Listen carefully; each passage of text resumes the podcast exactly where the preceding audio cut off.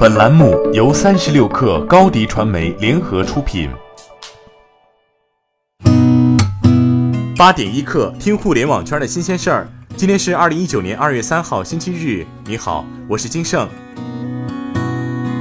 微信昨天正式上线亲属卡功能，这项功能主要针对没有银行卡或者有卡不会绑卡操作的父母、爷爷奶奶辈用户。子女通过向父母赠送亲属卡，可以实现对方消费子女买单。用户在微信我支付钱包亲属卡点击亲属卡选项，再点击赠送给想要送出的亲友，即可完成亲属卡绑定。开通亲属卡即可代使用方进行支付。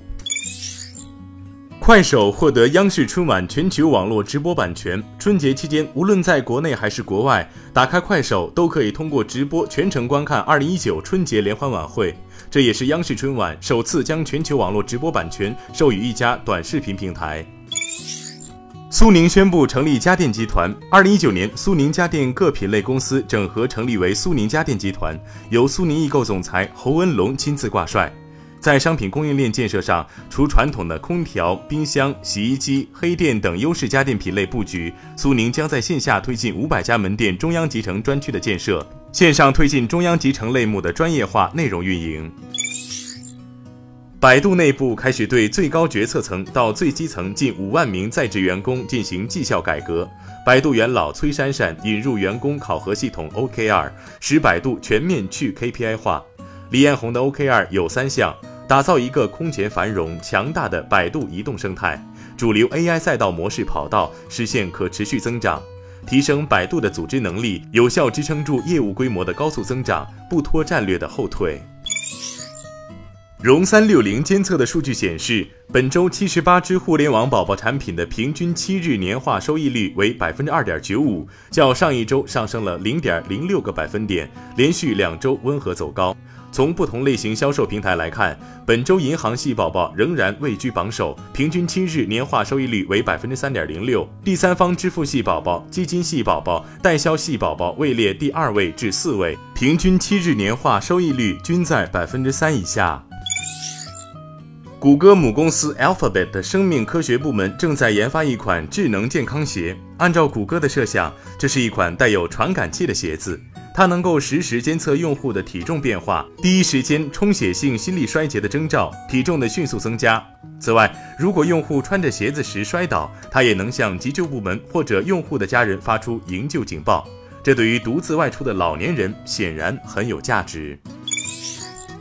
据美国连线杂志报道，谷歌员工针对首席执行官和管理层的信心降低到了六年来最低点。一项内部调查显示，被问及是否相信首席执行官桑达尔皮查伊和他的管理团队能够有效地领导未来时，百分之七十四的谷歌员工回答积极，相比一年前的百分之九十二大幅下降。调查同时显示，百分之五十四的员工对自己的薪酬感到满意，而前一年这一比例为百分之六十四。八点一刻，今日言论。雷军在接受高通中国采访时说，当前全球手机市场正在经历阶段性的低潮，可能会延续到五 G 真正大规模商用的来临，而我们已经做好了打持久战的准备。相信对于小米而言，即便是眼下仍有很大成长空间，我们也会在质量、创新、交付等方面继续勤练内功，夯实基础，为五 G 的春天做好扎实的准备。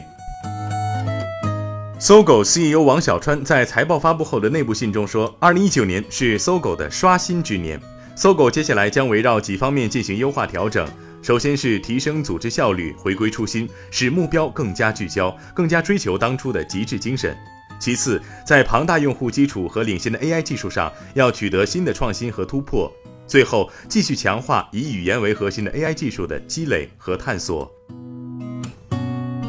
好，今天咱们就先聊到这儿。责编：彦东，我是金盛，提前给大家拜年，祝大家新春快乐。八点一刻，咱们年后再见。